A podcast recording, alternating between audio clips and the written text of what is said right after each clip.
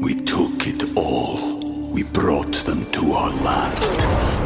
An endless night, ember hot and icy cold.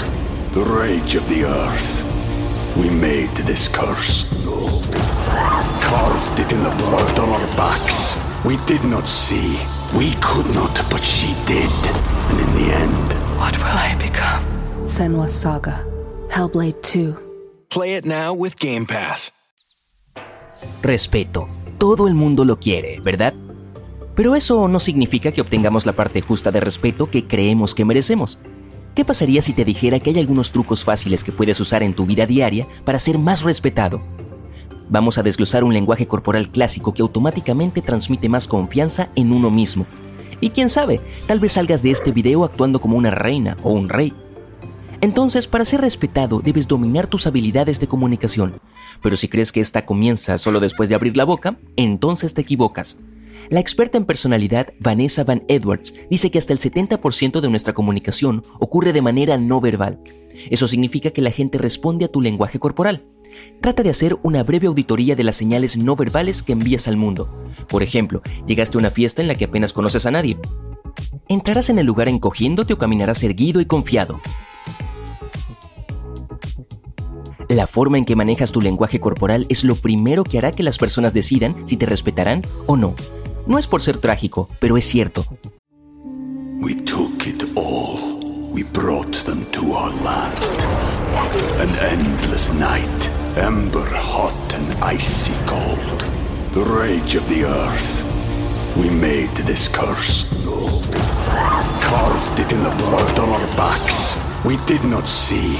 We could not, but she did. And in the end, What will I become? Senwa Saga.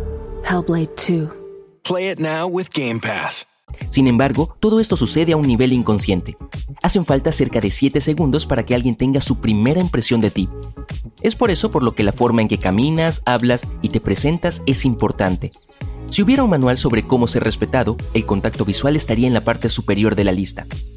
Probablemente hayas escuchado que el contacto visual es imprescindible en cualquier situación, ¿verdad? Las personas que no pueden mirar a los ojos de los otros en una conversación son consideradas inseguras e incluso débiles. Pero también es bastante incómodo cuando estás hablando con alguien y esa persona no deja de mirarte a la cara, ¿verdad? Estudios mostraron que mantener el 100% del contacto visual con las personas en todo momento es lo menos natural que alguien puede hacer. La verdad es que en una conversación nadie mira los ojos de otra persona sin apartar la mirada naturalmente por un segundo o dos para pensar. Ten en cuenta esto. El porcentaje de contacto visual que es aceptable y considerado valioso es cerca del 50 al 70%. Entonces, si tu objetivo principal es ser tratado con más respeto, debes evaluar la situación en la que te encuentras. Supongamos que estás en una discusión. Mantener un contacto visual directo puede demostrar que estás firmemente convencido de tu punto de vista y que no vas a retroceder. Pero si tu objetivo es traer armonía a un conflicto, entonces deberías mirar hacia otro lado de vez en cuando. Mirar hacia abajo mostrará que no quieres pelear y prefieres resolver el asunto de una manera más diplomática. Ahora que eso está cubierto, hablemos de los gestos con las manos. La regla de oro aquí es que debe ser tan grande como tu multitud. Para llamar la atención en grandes multitudes debes aumentar la escala de tus gestos. Estoy hablando de, por ejemplo, brazos abiertos mientras cuentas una historia o cualquier otra cosa que te haga parecer más grande de lo que eres. Otro consejo es, siempre muestra tus palmas. Ocultar tus manos de una audiencia no te hará ganar ningún punto de respeto. Al esconderlas envías una señal de que estás ocultando algo a las personas. Esto puede hacer que parezcas menos confiable, así que mantén las manos fuera de los bolsillos incluso si te sientes extremadamente incómodo. Ah, y olvídate de agarrar esa silla. Esto envía algunas vibraciones similares a la ansiedad. Además, nunca te apresures. Asegúrate de que los movimientos de tu cuerpo transmitan lo relajado que estás. Nunca apurado y nunca intimidado.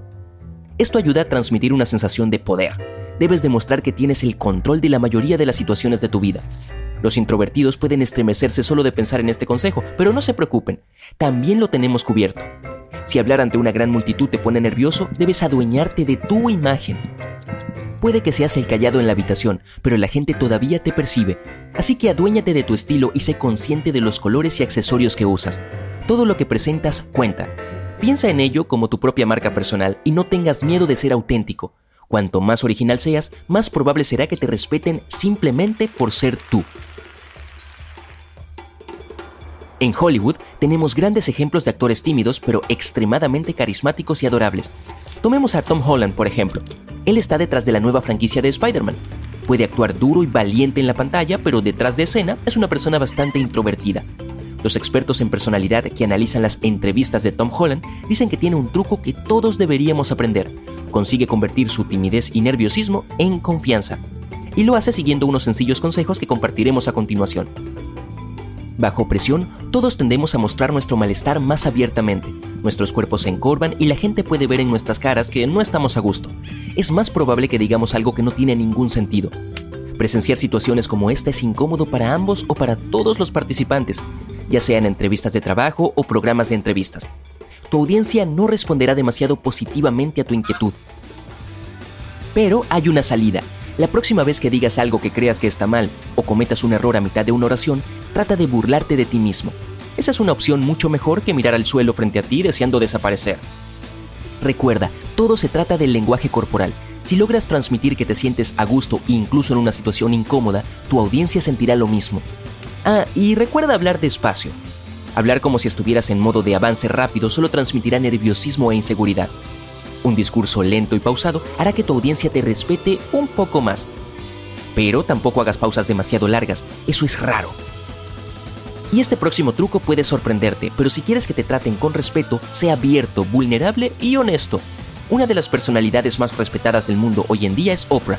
Y si algo nos ha enseñado a lo largo de los años es que la honestidad cuenta. Ser el primero en compartir historias íntimas o incluso vergonzosas sobre uno mismo tiene un doble efecto. Primero, la gente te percibirá como un líder, como alguien que no tiene miedo de tomar la iniciativa. Ser un líder no significa necesariamente dominar la conversación o robar el centro de atención, simplemente significa ser el primer movimiento audaz. En este caso, no solo eres un líder, sino que también eres percibido como valiente. Solo un recordatorio rápido, en caso de que no lo sepas, el término coraje proviene de la palabra francesa cœur, que se traduce como corazón. Literalmente, hacer las cosas con coraje significa hacerlas desde el corazón.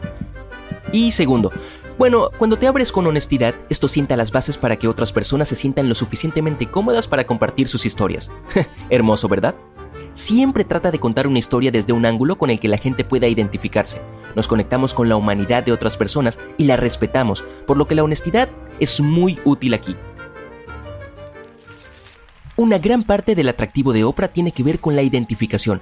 Ella prepara el escenario para conectarse con las personas que asisten a su show y habla cara a cara con ellas.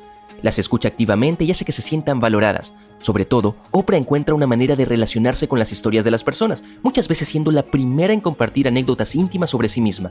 Supongo que es por eso por lo que tanta gente la llama reina, ¿no? Al final del día, lo importante es que te sientas cómodo y seguro en tus interacciones. Estos trucos pueden facilitar las cosas, pero ser tú mismo te ayudará mucho a ganar un respeto completo.